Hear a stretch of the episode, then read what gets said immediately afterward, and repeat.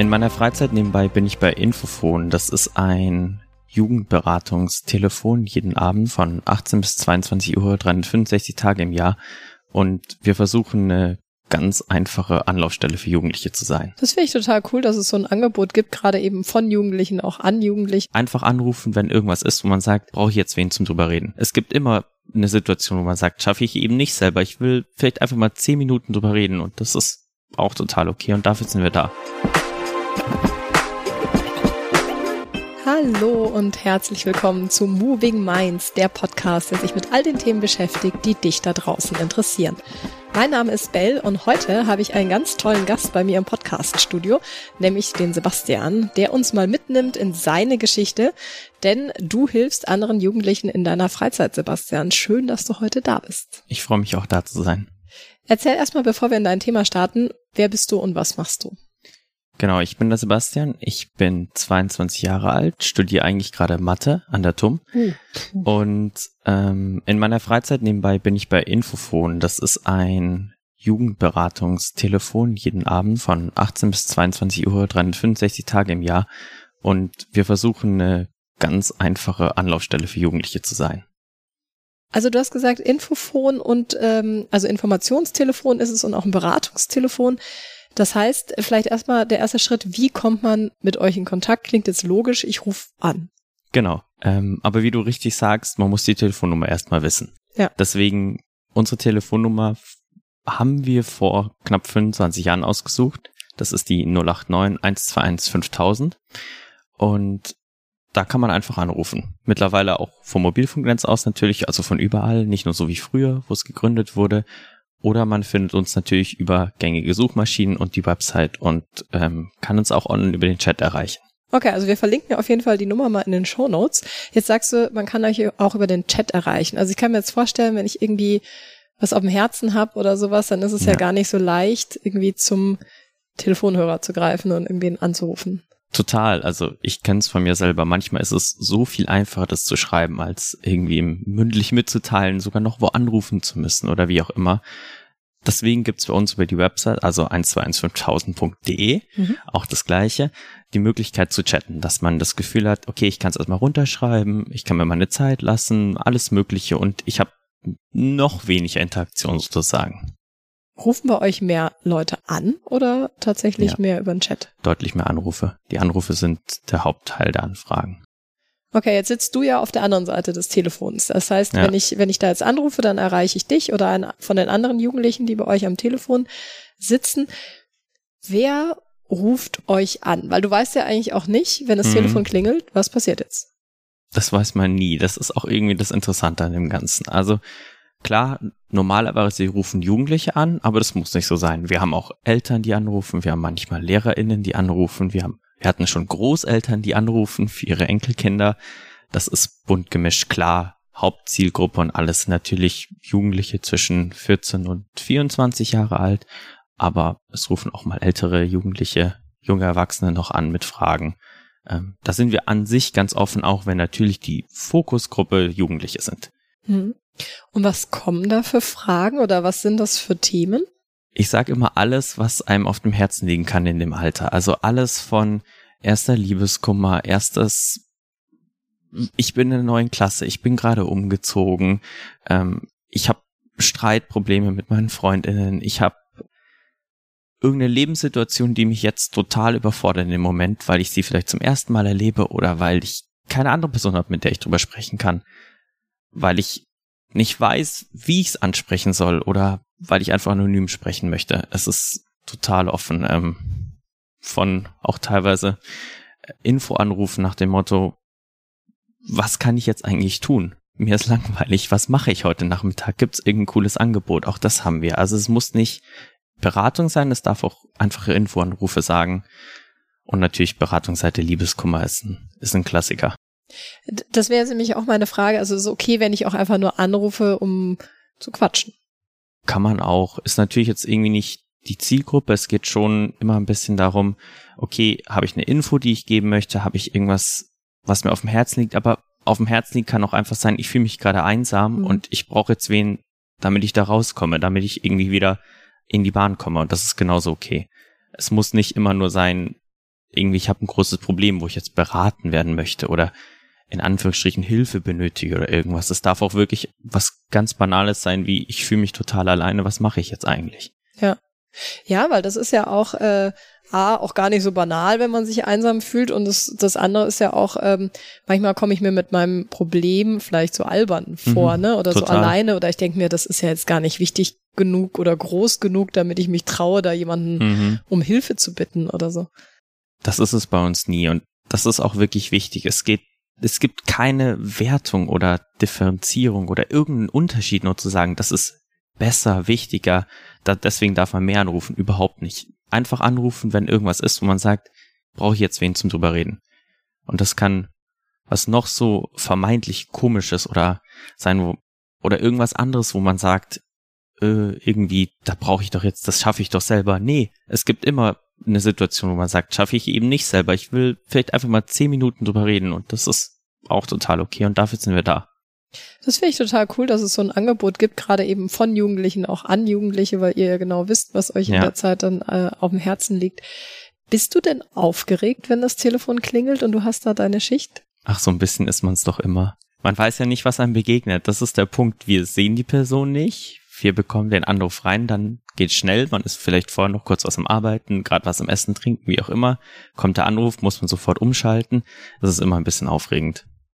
Nimmst du denn auch Themen mit nach Hause? Also beschäftigt dich dann irgendwie mhm. das noch nachhaltig?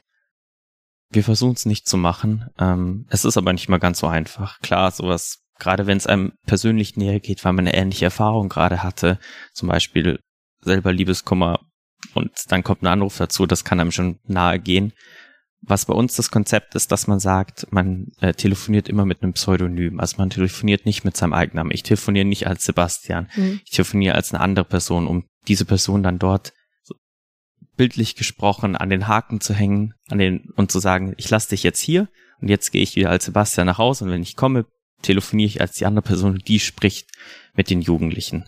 Natürlich durch meine Stimme, aber es ist sozusagen nicht ich, der diese Beratungsangebote dann oder nicht Beratungsangebote, sondern Beratungsanfragen und Telefonate und Chats dann mit nach Hause nimmt, sondern die Chats und Telefonate bleiben bei Infofon.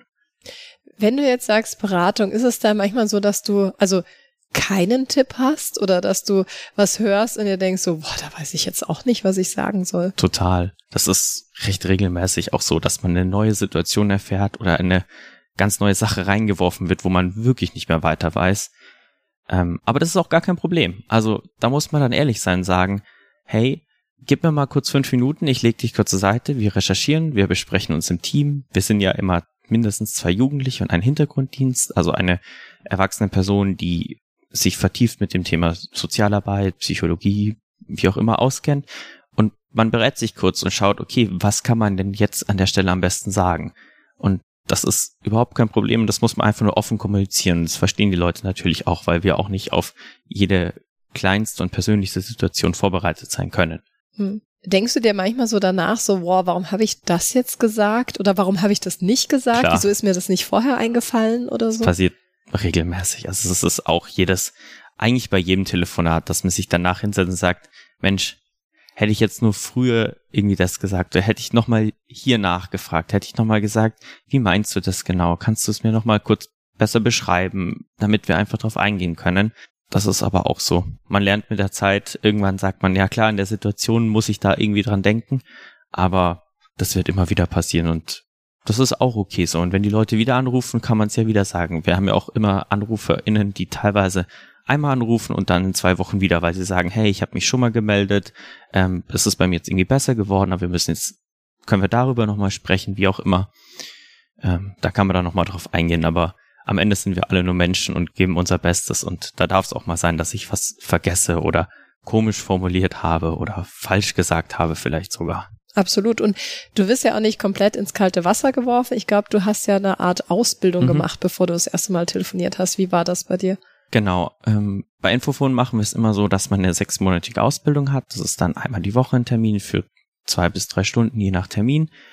Und da einmal durch ich sag von A bis Z durch alles durchgeführt wird. Also durch die gängigen Situationen, durch die Abläufe bei Infofon, aber auch wie funktioniert so eine Telefonberatung oder wie funktioniert eine Chatberatung, weil das alles so Feinheiten und auch manchmal Spitzfindigkeiten hat, wo man darauf achten muss, dass man nicht äh, in das Fettnäpfchen tritt und dann da ähm, komisch dasteht oder wie auch immer. Genau, und diese sechsmonatige Ausbildung macht aber auch Spaß. Also man fühlt sich da immer besser vorbereitet und ist ja auch ein bisschen in dem Team drin und kriegt dann den, den ganzen Spirit und wie es so abläuft, alles mit.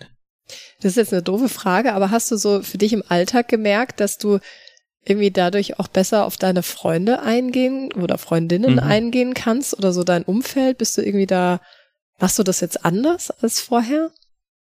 Ich finde schon, dass man es mitnimmt. Ähm, man achtet viel mehr darauf, wo sensible Punkte sein können und auch gerade, wie man die Fragen stellt. Bei Infofon in der Ausbildung und dann auch für die Beratung oder die Telefonate lernst du total offene Fragen stellen und immer aus der Ich-Perspektive sprechen. Also ich nehme wahr, dass du das so gesagt hast oder für mich hat es sich jetzt so angehört, dass du das und das meintest. Und da vielmehr diese, ja, diese Sensibilität für die Situation zu haben und zu sagen, okay, das ist jetzt meine Perspektive, stimmt die denn mit deiner überein, was du mir sagen wolltest, oder ist das was anderes? Und dann die offenen Fragen zu stellen, um eben jemanden nicht in die Ecke zu drängen, zu sagen, okay, ich analysiere für dich jetzt, so ist es bei dir, sondern zu sagen, ich nehme wahr, dass es so bei dir ist. Oder meinst du, es ist irgendwie anders? Oder kannst du es mir nochmal beschreiben, wie das sich für dich anfühlt? Ich glaube, dass man das viel in den Alltag mitnehmen kann. Und ich, bei mir ist es auch aufgefallen, dass ich es viel mehr tue, genau da sensibel zu sein und zu schauen, dass ich nicht über andere spreche oder über andere analysiere, sondern mit ihnen, wenn sie irgendwie über was sprechen wollen. Ja, oder sie dann direkt fragen, ne, wie, wie sie das genau. empfinden, wie sie das fühlen oder ob man überhaupt, was du gerade gesagt hast, so dasselbe Verständnis von einer Sache ja. hatte. Also wir hatten, glaube ich, mal dazu eine Folge zum Thema Werte, wo wir auch gesagt, könnt ihr mal reinhören, wo wir auch gesagt haben, Freundschaft muss ja nicht für jeden dasselbe bedeuten. Es ist ja auch mal spannend, den Total. anderen zu fragen, was heißt denn Freundschaft für dich? Haben wir überhaupt dieselbe ja. Auffassung von dem Begriff, über den wir gerade sprechen? Und haben wir auch dasselbe Verständnis für die Situation gerade? Also jemand, der in mein Lieblingsthema Liebeskummer steckt, kann das ganz anders wahrnehmen als eine Person, die sagt, ich muss das jetzt für mich durch, als eine andere Person, die sagt, ich muss da stundenlang drüber sprechen, weil es mir jetzt wichtig ist, mir alle Gefühle vom Leib zu sprechen. Das ist eine, so unterschiedlich, das muss man erstmal wissen, wie man an die Person jetzt rangehen muss, um ihr überhaupt beiseite stehen zu können. Hm. Ist es denn, meinst du, ist es schwerer oder ist es leichter für jemanden mit einer fremden Person zu sprechen oder mit jemandem, den ich kenne. Also manchen fällt es ja vielleicht schwer, die sagen, hey, ich habe oder vielleicht du da draußen, wenn du sagst, ich habe eigentlich gar keine beste Freundin, Freund, keine Person, der ich so richtig vertraue, ist es dann vielleicht manchmal leichter zu sagen, ich rufe jemand Fremdes an. Glauben wir auf jeden Fall. Das ist auch Kern von Infofon irgendwie zu sagen, wir bieten eine anonyme Stelle an, wo du immer weißt, wenn du anrufst, du sprichst mit jemandem, den du nicht kennst und dadurch auch viel offener sprechen kannst gibt sicher immer Personen, die sagen, nee, ich kann mich auf gar keinen Fall an irgendwen Fremden wenden. Mhm. Aber da versuchen wir explizit wirklich diese Barriere auch zu sagen, so, es ist ein Beratungsdienst von Jugendlichen für Jugendliche, wo du mit dem sozusagen abstrakten, abstrakten Person dieses Dienstes sprichst, aber natürlich nicht mit einer Privatperson, die sich das jetzt irgendwie merkt oder dann weiterzählt oder irgendwas. Das ist vollkommen klar, das ist anonym und nur in dem Rahmen.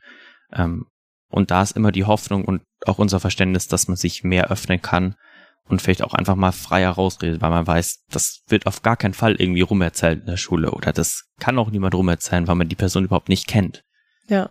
Kann ich mir auch gut vorstellen. Wir hatten das Thema Homosexualität letztens ähm, mit dem Outing, ja, ja. dass man äh, sich vielleicht eher mal leichter jemanden outet, ähm, der einen nicht kennt, weil man ja. eben diese Angst hat, es dreht die Runde und. Genau. Oder auch eben über genau solche Sorgen und Ängste zu sprechen. Das ist auch die Möglichkeit, dass man eben mit Leuten über sein persönliches, sein innerstes persönliches Leben spricht, ohne sich direkt offenbaren oder entblößen zu müssen. Hm. Jetzt würde mich interessieren, ich meine, es nimmt ja schon viel Zeit ein, ne? wenn du sagst, ja. du machst da sechs Monate Ausbildung und dann äh, telefonierst du da vielleicht auch regelmäßig. Ähm, warum machst du das? Ich mach's vor allem, weil es mir tatsächlich Spaß macht. Ich bin vom Typ einfach jemand, der gerne irgendwie mithilft, mitmacht, ähm, der auch gerne in seiner Freizeit sich noch irgendwie engagiert, aber auch mit Menschen gerne arbeite. Und wieso dann genau Infofund, das hat sich bei mir ergeben, weil eine Freundin von mir schon bei Infofund war, mich dann mal mitgenommen hat, gesagt hat, ist total lustig da, eine coole Truppe auch, die dahinter steckt. Ähm, komm doch mal mit, schaust dir an. Und dann bin ich hängen geblieben. Ja, also ein mega tolles Angebot und wichtige Arbeit, die ihr da mit Infofon leistet.